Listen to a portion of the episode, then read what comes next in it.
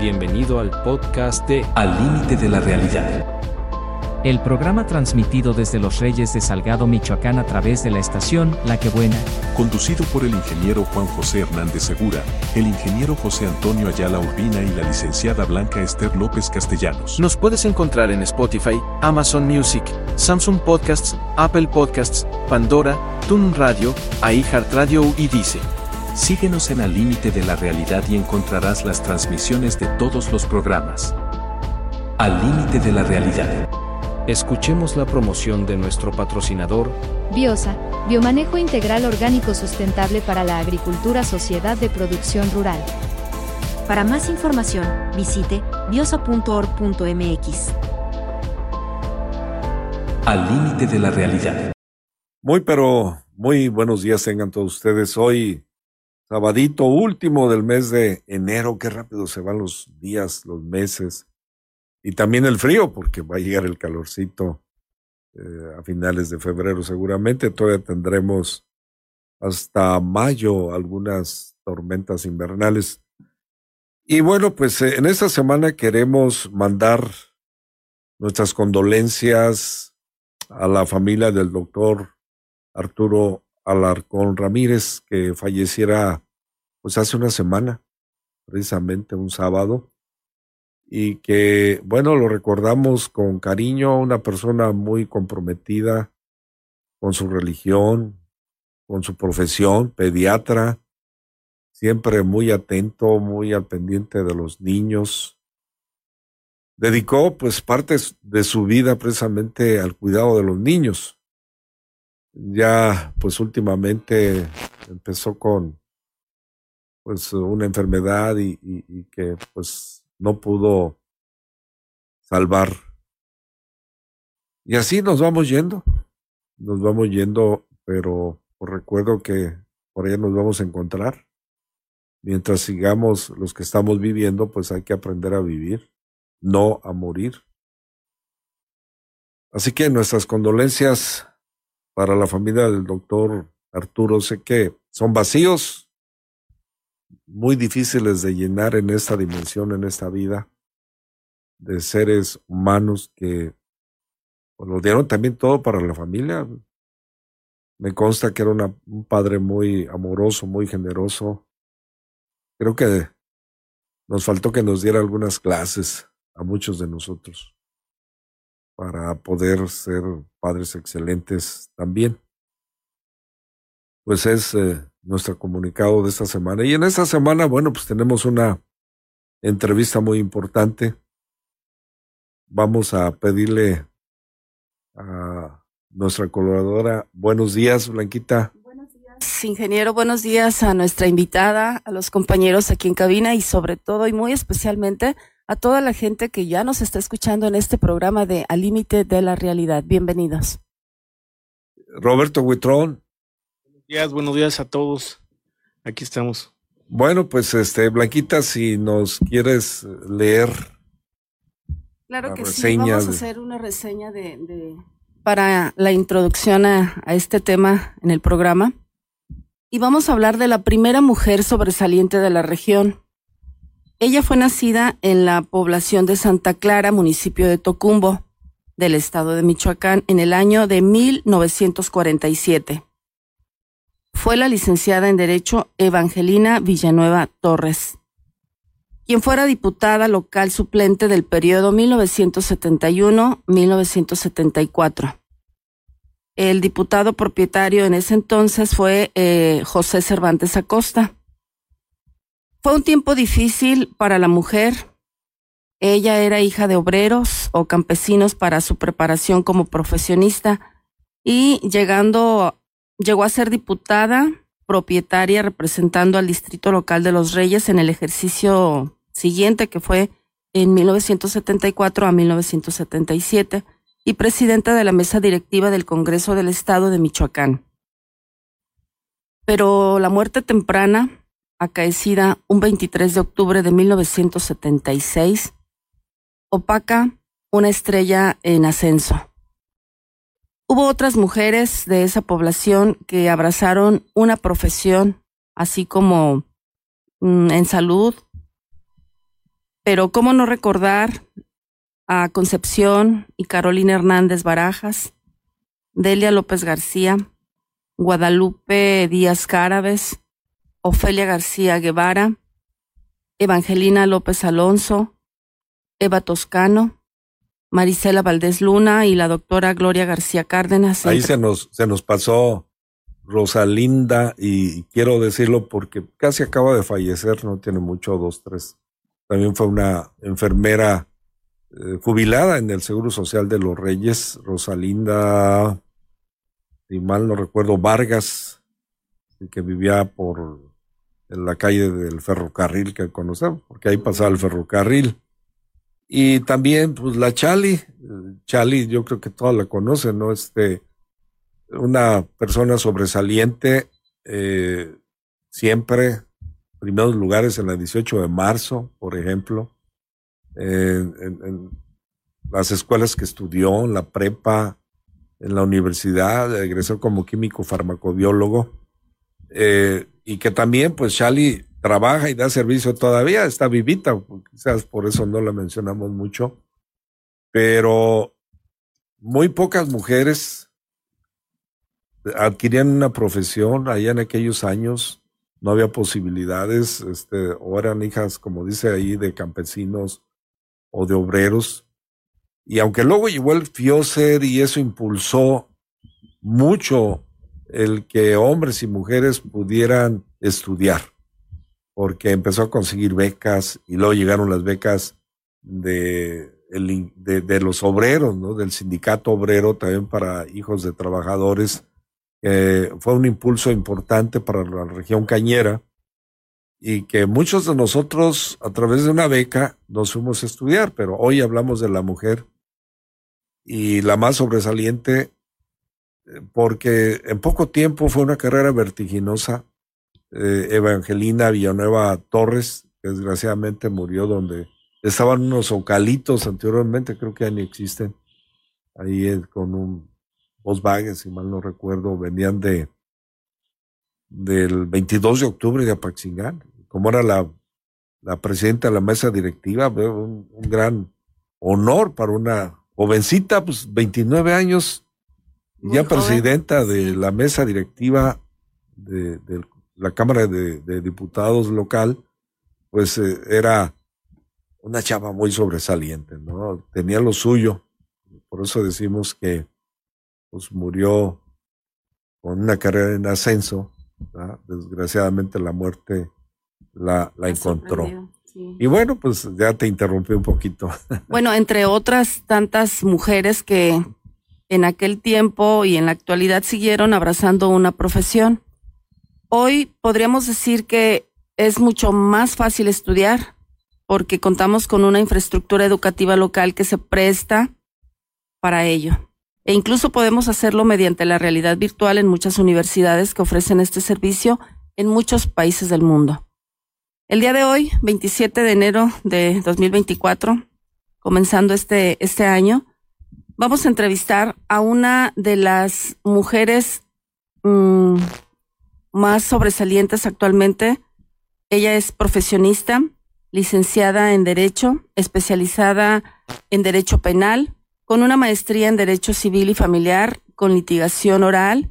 Ella es la licenciada Gema Paola Matías García, a quien le damos la más cordial bienvenida en este programa. Bueno, pues eh, tampoco hay que olvidar que otra mujer que ha sobresalido es Evangelina Villanueva, la sobrina de. La sobrina, actual presidenta municipal de Tocumbo. Y bueno, pues platicando con Gema Paola, no sé, a las mujeres les da mucho por estudiar leyes. ¿Por qué? Muy buenos días, Gema. Buenos días, gracias por la, la invitación. Es un gusto pues conocerlos y saludar a todo, a todas las personas que nos están escuchando. Eh, y sí, yo también he notado eso que luego hay como más mujeres eh, antes era diferente, había más hombres. En la salud, eh, mujeres en la salud. Ajá, y, y, ahora pues en el área de leyes, ¿no? Eh, supongo que ha sido por este cambio que queremos luego las mujeres de, de también nosotros generar algo importante en el mundo.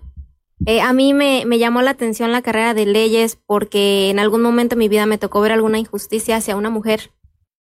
Eh, una mujer que no tuvo la preparación que yo tengo ahorita académicamente. Eh, una mujer que quise mucho. Y desde ahí me surgió esa inquietud de estudiar leyes. me gusta servir a las, para, para las personas, me gusta ayudar. Y pues cuando ya estudié, eh, mientras estaba en la carrera, pues fue mejor de lo que pensé que podía ser. Entonces, digamos que me enamoré todavía más de la carrera.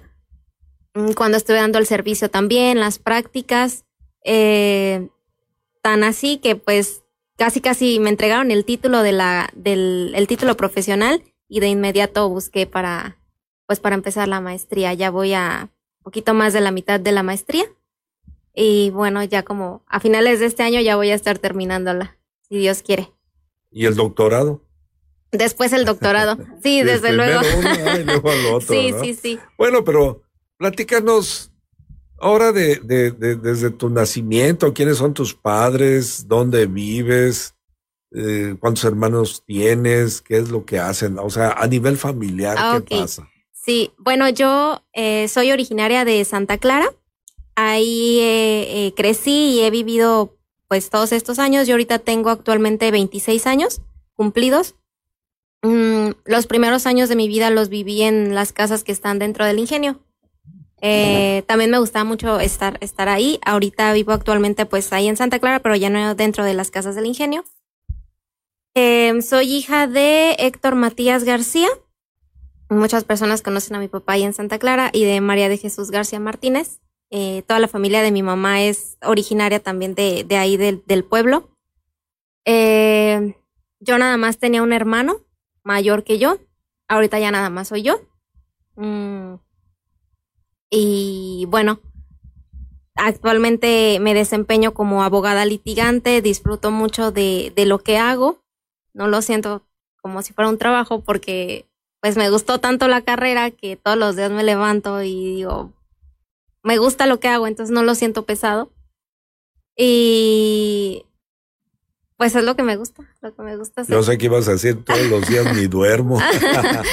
también, también a veces la responsabilidad, ¿no? También resolver y estar atenta para prestar una buena un buen servicio, sí, claro. Y además de eso, este, luego también tengo la maestría, entonces me quita como más tiempo. Eh, sí ando a veces como que no me quiero levantar muy bien, porque casi siempre me desvelo haciendo tareas, trabajos, pero, pero ahí ando. Pero yo creo que ya tienen una ventaja. Los litigantes de antes tenían su maquinita. Recuerdo en paz descanse al licenciado Murillo que una maquinita Olivetti, esas chiquitas, y hacer escritos y, a borrar lo que no.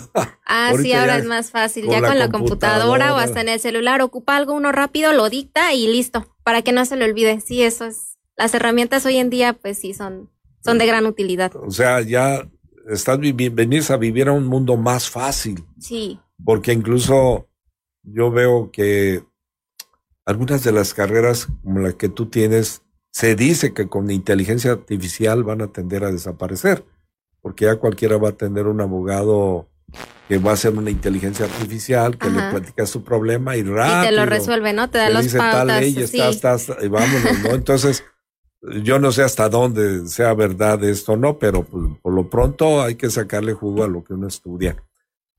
¿En dónde estudiaste? La primaria, la secundaria, la prepa. Ah, ok.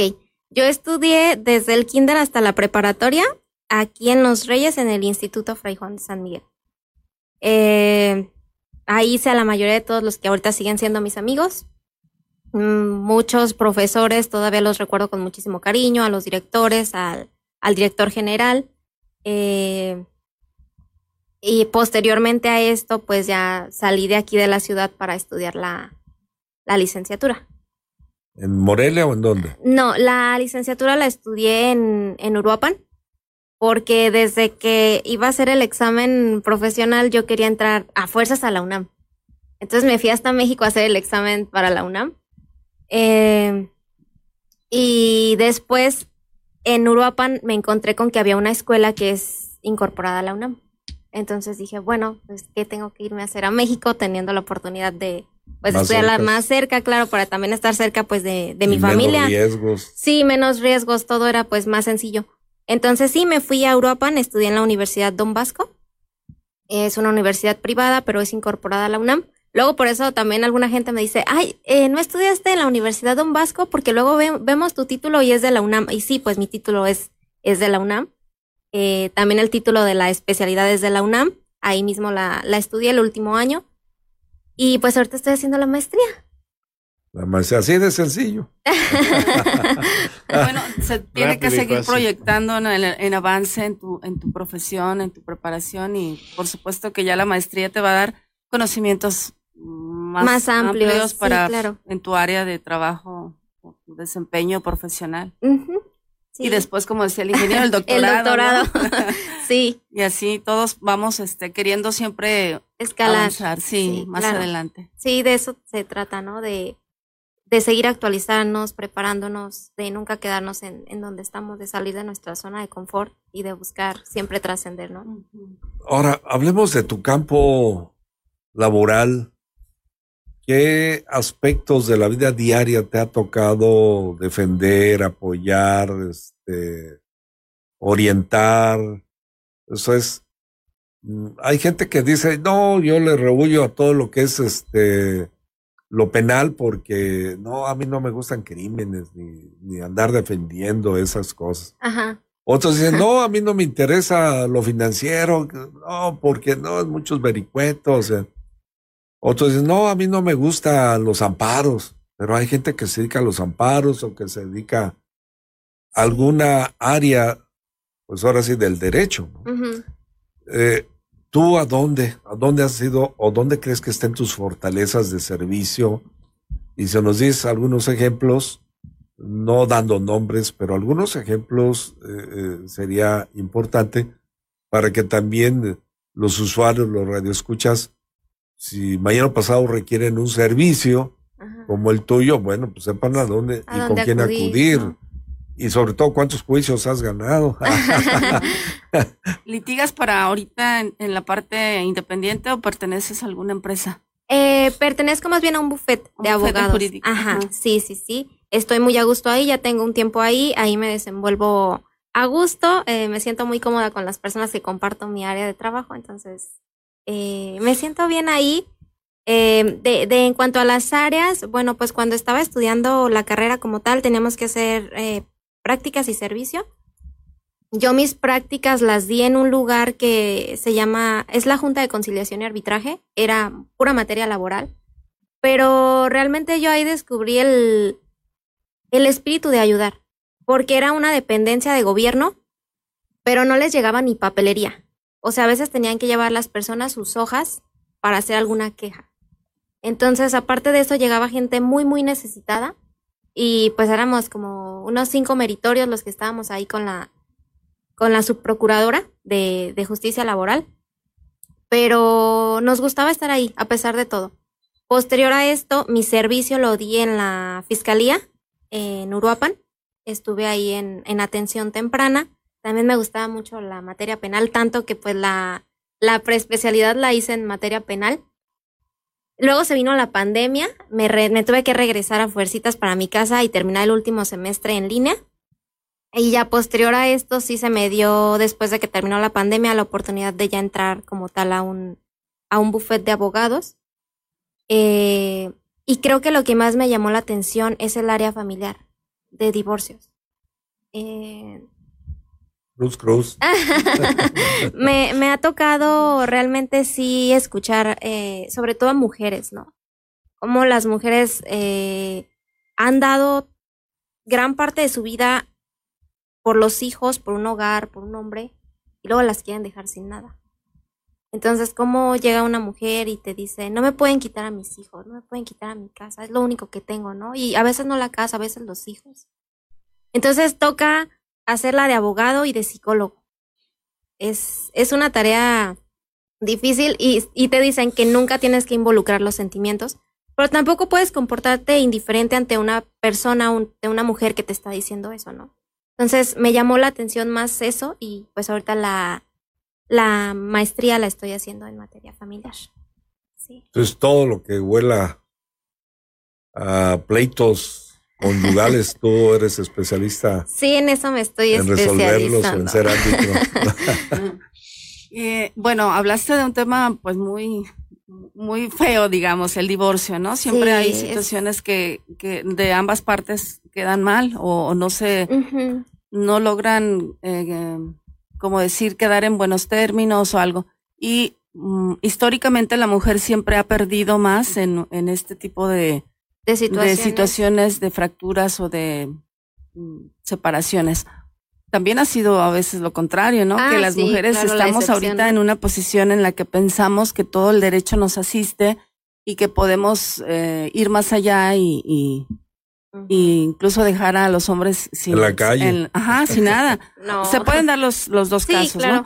Pero retomando el origen de esta, de esta conversación o la introducción que hicimos de mujeres tan exitosas que hubo en aquel tiempo, ¿qué te inspira a ti? Yo sé que eres una joven profesionista que se está desarrollando muy bien y que vas a seguir aprendiendo y haciendo cosas importantes a favor de la defensoría de casos como estos que mencionas, pero ¿qué te inspira a ti? de estas mujeres que mencionamos de tu región, que mm, todas ellas para ti fueron algún ejemplo a seguir, las conociste, sabes un poquito de su historia, y tú como mujer, ¿qué quieres hacer con todo esto? Que ya las que ya te antecedieron en el, en el camino de tu profesión ¿eh? y las que Porque realmente a veces uno dirá que es, es más fácil superar a personas que a lo mejor ya no están, pero no es cierto, es tanto difícil superar a personas que ya no están como a las que todavía están. Por ejemplo, el, el ingeniero hacía mención de, de la química. Eh, Rosalina. ajá, de, de Chali. De Chali. Eh, yo la conozco, pues pionera ahí, la única en Santa Clara. Este, ¿quién no la conoce? es, aquí, ¿verdad? Ya, ya Es imposible no conocerla. Este, e, es difícil para las mujeres superarnos, es literalmente quemarnos las pestañas. Yo siento que nada, nada en la vida es fácil. Nada que valga la pena es fácil. Todo es, merece un sacrificio y un sacrificio grande. Por ejemplo, para mí no era fácil. A veces me iba yo los lunes a la escuela y me levantaba a las cuatro y media de la mañana eh, pero bueno, aquí estoy después de, de, cinco años, ajá, estoy, estoy aquí. Eh, la razón por la que yo digo que, que tenemos que salir adelante no es para estar más adelante de los hombres, no, no, no, nada de eso, sino estar al nivel, o a lo mejor no al nivel porque los hombres tienen sus propias características las mujeres nuestras propias características. Las mujeres, las mujeres, perdón, este, físicamente siempre somos como más delgadas, eh, un poquito menos fuertes que los hombres, a lo mejor por lo mismo los hombres tienen más trabajos de dureza, de fuerza, mientras que las mujeres, eh, pues se nos da un, un, trabajo un poco más, más sencillo, ¿no? A lo mejor, pero no por eso nos quitan méritos a nosotras las mujeres. Eh, me gusta me gusta constantemente leer, este, involucrarme en, tareas también del hogar, porque luego muchas personas también tienen esa idea como de, ay, si eres esto y esto y tienes título de esto, no sirves para, para planchar, ¿no? No sirves para lavar. No, claro que no, o sea, las mujeres podemos hacer de todo, igualmente que los hombres pueden hacer de todo, si un hombre es doctor, si es dentista, si es esto, claro que puede llegar y lavar un traste, igualmente que las mujeres no nos pasa nada. Por ejemplo, pues yo que estoy estudiando, con todo gusto le ayudo a mi mamá a hacer las cosas de la casa y, y, me siento bien, me siento bien con eso, ¿no? Entonces... Eh.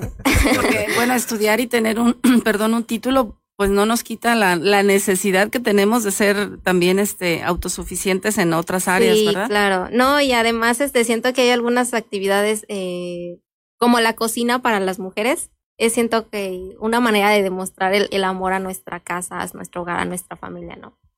Ya es la tradición, ¿no? La, educación que se nos da desde, desde siempre. Históricamente la mujer nos hemos dedicado a la parte del hogar. Del hogar también. y ya después, buscando esa igualdad, buscando superarte, pues empezamos a hacer otras cosas en el estudio, en el trabajo y pues por eso hemos logrado tantas cosas. Y en la administración pública también, porque hoy, pues eh, con eso de la apertura, porque hoy hay mucha apertura, hoy incluso hay una marcada línea del 50-50. Sí, la paridad, ¿no? La paridad de género, ¿no? Este, en la administración pública, en, los puestos de elección popular, ya es obligadamente 50, 50. Si quiere decir de presidenta municipal, el síndico debe ser un varón. La primera regidora, una mujer. Y así sucesivamente, ¿no? Uno y uno. Si es un varón el candidato a presidente municipal, tiene que ser una mujer a síndico. Eh, y, el primer regidor varón, el segundo regidor este, mujer.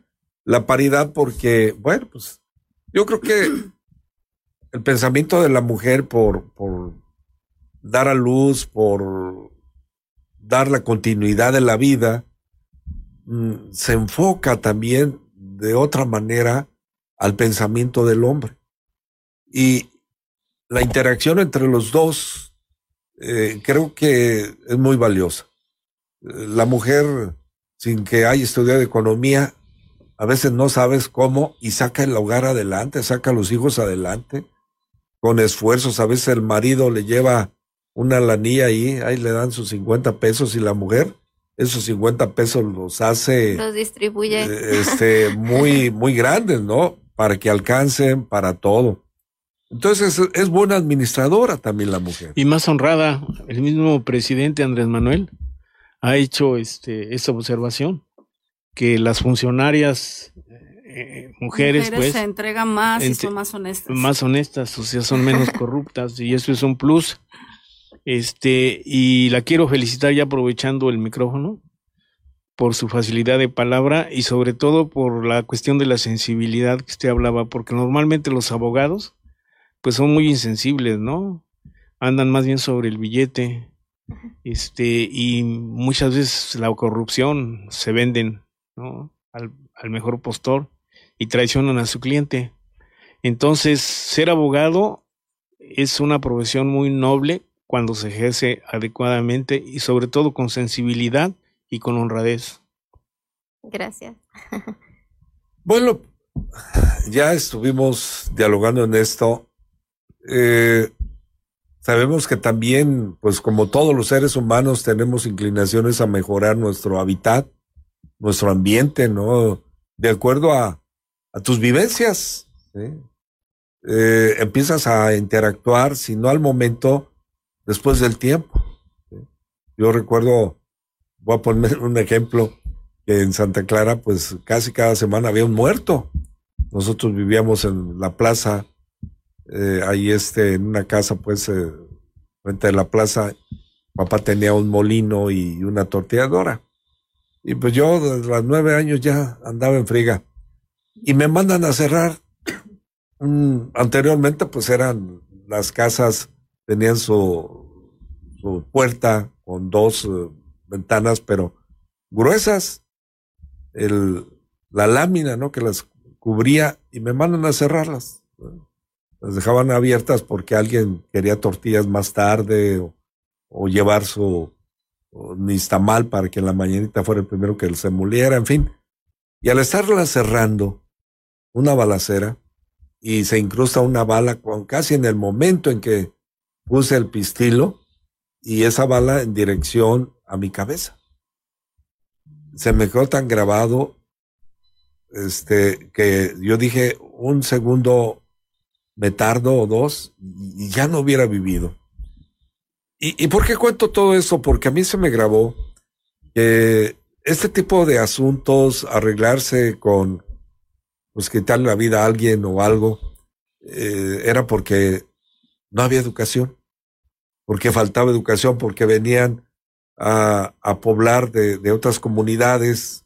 Y, no sé, traías la sangre caliente, venías de una revolución o de una guerra de cristeros, pero a mí se me metió eso, yo creo que por eso eh, en mi vida más fructífera me dediqué, me empeñé a crear una infraestructura educativa para que mucha gente pudiera estudiar y pudiera salvar esa tablita de, de, valentones y todo eso.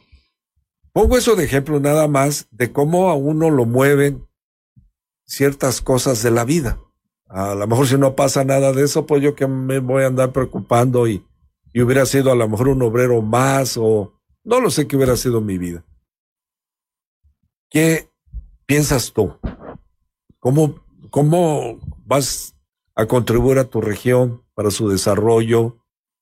Eh, ¿Qué te mueve o qué te ha movido? Por un lado, ya estás como profesionista en el lado de ayudar a las familias, a las mujeres que enfrentan circunstancias difíciles. Pero, ¿qué, te mueve? ¿O no te mueve nada? ¿O hasta ahí vas a, llegar? O, no sé. No, desde luego que sí, este, sí me mueve. Le, le, como les comentaba al principio, este, me gusta ayudar sobre todo conozco bien las necesidades que tiene ahí mi municipio y concuerdo con usted en la idea de que la educación es base, ¿no? Eh, así como fomentan el deporte o fomentan otras cosas, deberían fomentar también la educación. Lamentablemente, México y, nuestro, nuestro estado o a lo mejor mi, mi municipio, este, en, en mayor cantidad que aquí en Los Reyes, es más difícil eh, para algunos niños a veces hasta concluir la primaria. Y es triste porque hay mentes muy capaces, de eso no lo dudo. Entonces, a veces a lo mejor los papás de esos niños, niñas, no tuvieron la oportunidad de, de estudiar más, ¿no? Por diversas razones, las que sean. Y luego los niños se quedan ahí, entonces, mm, a mí me gustaría si yo pudiera hacer algo por, por mi municipio, por la región, fomentar más la educación. Fomentarla desde que son niños hasta... Luego hay personas que llegan a, no sé, al bachilleres con Alep, Cebeta y salen de ahí ya no pueden seguir estudiando. Ya no pueden seguir estudiando porque a lo mejor a sus papás no les alcanza para, aunque sea una universidad eh, pública, pero no les alcanza a veces. Ya no digamos una universidad privada, ¿no? Entonces, eh, que sí se contaran con, pues a lo mejor con becas, con apoyos, eh, diversas cosas así, porque realmente la educación sí cambia el, la perspectiva de todo. Y aparte, la perspectiva de todo es que cuando uno es alumno desde primaria, secundaria, preparatoria, pues los maestros de alguna manera son como tus papás en la escuela, ¿no? Y te enseñan los valores que a lo mejor no te han venido enseñando de casa o que sí te los enseñan, pero que ahí te los remarcan más. ¿Por qué? Porque cómo te tienes que comportar en un grupo, en un salón, con tus directores, con tus mayores. Entonces todo eso se queda grabado y se queda grabado para bien, ¿no? Y entonces a lo mejor esas personas que ahorita son unos niños, pues cuando ya sean unos adultos van a ser unos adultos de bien. Entonces así como se fomentan otras cosas, me gustaría que se fomentara más la educación. Más la educación. Aunque hoy estamos, lo decíamos, ¿no? Ya no estudia el que no es impulsado, tiene razón. Yo conozco padres que dicen, ¿para qué lo mando? estudiar. por los nuestra vida así es. Así es. Ah, por eso la vez antepasada que presentamos a Kiko, que trabaja en las cañas, que riega parcelas, en fin, pero que a todos sus hijos les dio estudio, porque él tenía fija su mente que de esa manera podía darles una herencia. Pero ¿cuántos Kikos hay que piensen de esa manera muy pocos. Y aquí lo ideal es, pues, eh, hacer que haya muchos Kikos. Porque luego viene el otro. Ok, te interesa la educación, en fin, becas. ¿De dónde vas a agarrar los recursos? ¿O quién va a poner los recursos? O sea, somos una sociedad que queremos todo, pero no luchamos por producir todo lo que necesitamos. Queremos que alguien nos lo dé. Y ese yo creo que es nuestro peor error, estar esperanzados a que alguien nos dé algo. No nos hemos enseñado en las escuelas a producir seres humanos que sean altamente productivos, que se enseñen a resolver problemas.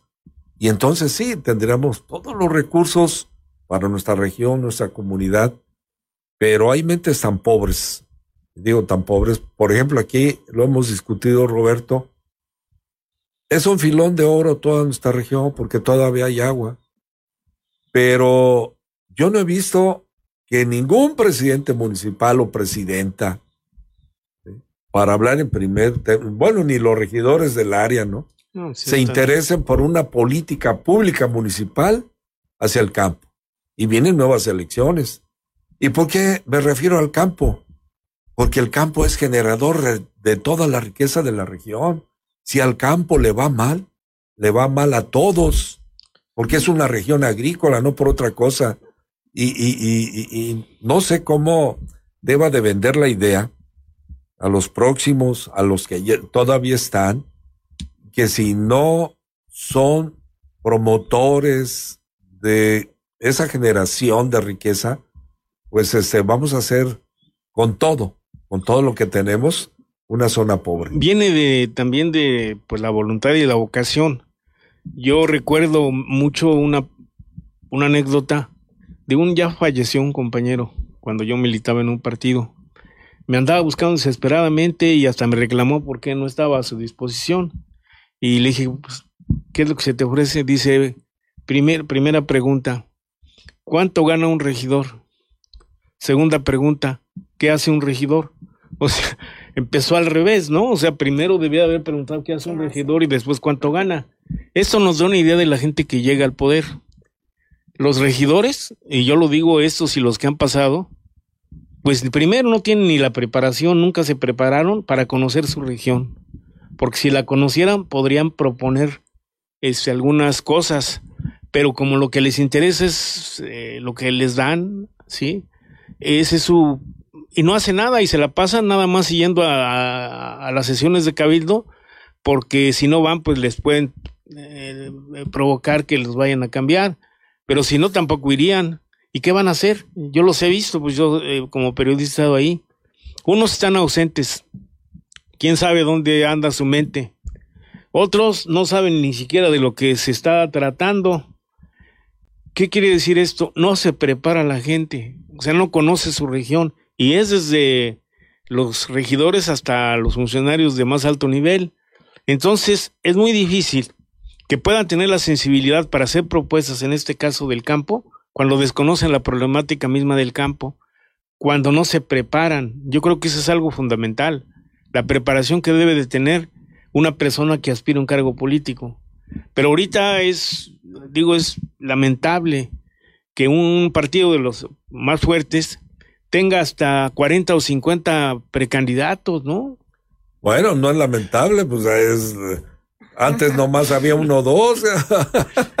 Ahorita quiere decir que, que, muchos quieren, aunque pues muchos. lo, que les van a pagar la dan. Y... Pues aunque muchos no sepan ni para lo que van. Pero en fin, ya nos estamos desviando a un tema político y estamos dejando a Paula este, de lado. Pero son, son cuestiones, pues, de, de nuestro mundo si se acaba, por ejemplo, la caña de azúcar, se acaba el ingenio. ¿Y qué pasa con toda la gente? Exactamente. El ingenio es la empresa, la industria más importante del occidente de Michoacán. ¿eh? No hay otra, no hay otra eh, fábrica, otra em, tan grande de, más que el ingenio, ¿no? En capacidad productiva, en generadora de energía, bueno. Bueno, entonces, yo soy un hipotético, ¿no? ¿Qué pasaría si se acaba la caña de azúcar?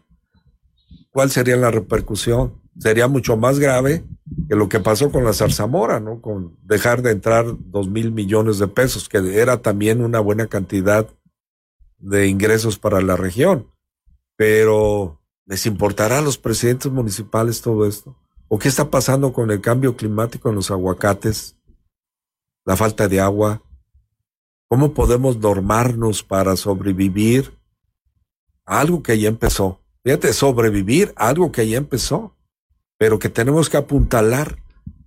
O seguimos soñando en espejitos, en hacer banquetas, en hacer, no sé. Luminarias. Luminarias, en lugar de apuntalar el alimento, que al rato va a ser prioridad. Prioridad. Ya en algunas partes es prioridad nacional, en algunos países y en algunos estados de nuestro país también es prioridad ya el alimento porque hay escasez. Entonces, aquí que tenemos todo, caray, no lo vemos. Y el agua, yo estaba leyendo, eh, perdón, escuchando ayer las noticias de que estaban diciendo que el lago Cuitzeo se está secando.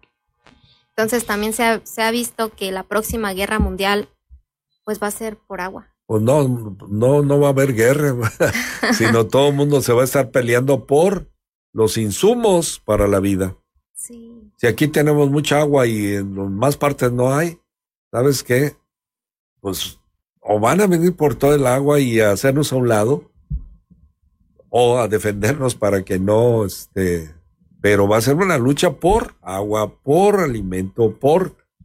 Esto es lo más catastrófico, ¿no? Pero estamos a tiempo de poder tener una visión diferente, de empezar a caminar diferente. Entonces, ¿qué necesitamos? Mentes diferentes.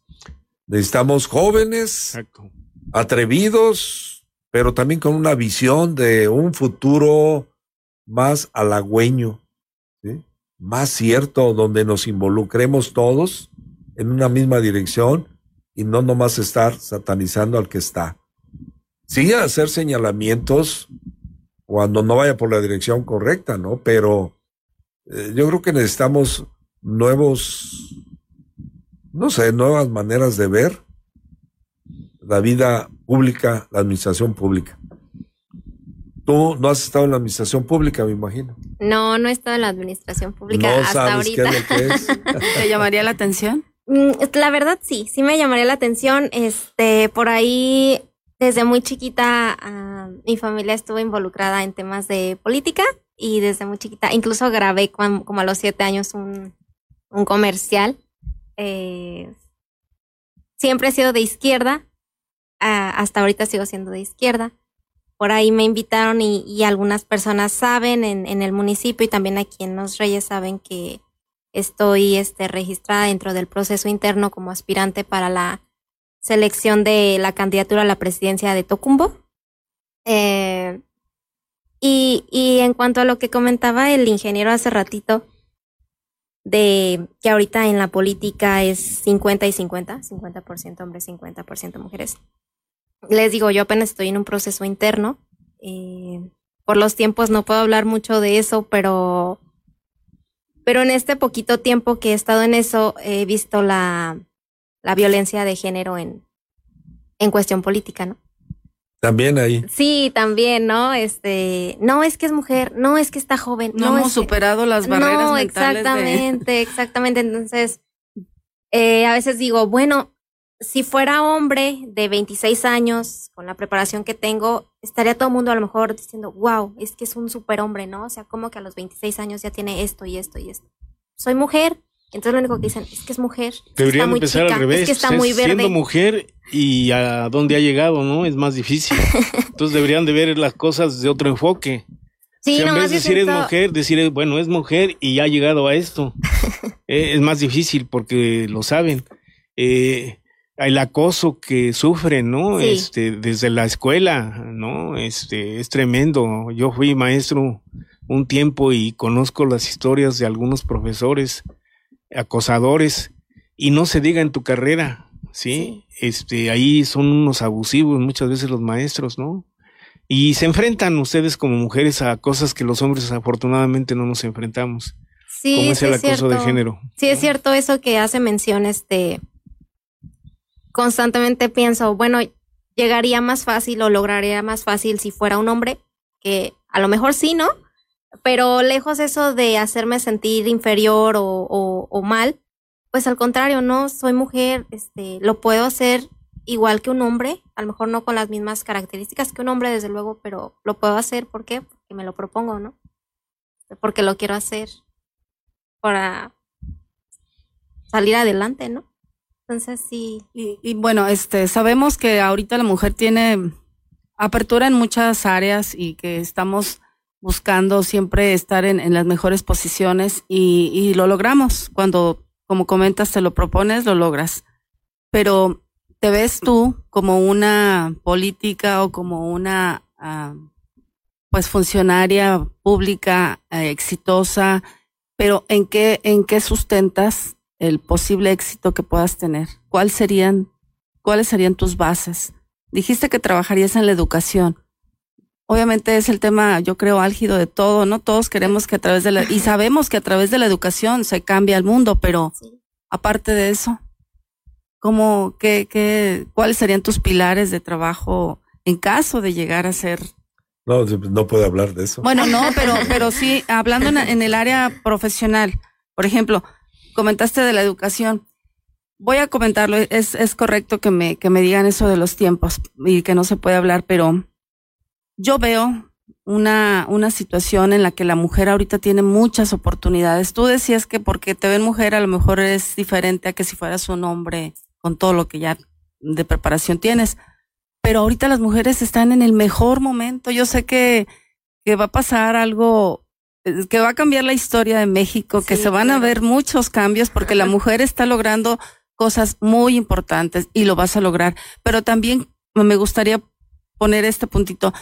Vamos buscando profesiones, vamos buscando títulos eh, académicos, pero en la parte educativa, las sociedades, y tú lo sabes, las, el, el, se quiebran en la parte familiar porque nos falta esa educación que se tenía en casa, nos faltan valores, eh, se han perdido muchas cosas que, que una tecnología avanzada como tenemos, que títulos académicos, que um, inteligencia artificial y todos los avances que se han logrado, no nos han llevado a donde las sociedades tienen que estar. Sí, sí es cierto, sí, es, es muy importante eso que está diciendo, por lo mismo hace rato le mencionaba eh, que siento yo que tienen que ir de la mano ambas cosas, ¿no? Desde lo académico hasta los valores que nos, que nos enseñan para que nos forjen, ¿no?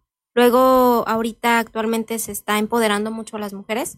Entonces es de que si una mujer está casada a lo mejor, ¿no? Y tiene su título, su esposo también, se ponen al tú por tú. Ay, no, pero es que yo, si tú puedes hacerlo, yo también. No, o sea, es de que convivan, de que busquen lo mejor. Claro, pues para eso venimos al mundo, ¿no? Eso es lo hipotético. Cuando le echas a andar, luego ya es más difícil. O sea, realmente lo ideal es El tiempo se nos terminó. ¿Alguna última aportación? Sí, lo que Bueno, pues agradecerles, agradecerles a, a, ustedes por esta invitación. Un saludo a, a la gente de los Reyes, de Santa Clara, de Tocumbo, de las comunidades, a la gente que me que me muestra su, su cariño, su afecto, su apoyo, sus ánimos. Este, un gusto conocerlos, estar aquí compartiendo este, este momento con ustedes. Muchas gracias. Gracias por asistir. Huitrón. Pues nada más este que yo vería la gran ventaja. Primero es, es joven. Segundo, está capacitado, tiene preparación, tiene sensibilidad. Y tercero, no está casada, este, y gana bien. y se ve que tiene ganas. Entonces, pues le auguro éxito en el futuro. Gracias. Sí, yo, ¿qué puedo decirte si soy mujer igual que tú y he mm, pasado por batallas a lo mejor más difíciles porque yo soy mayor? Pero quiero felicitarte, eres una joven exitosa, preparada.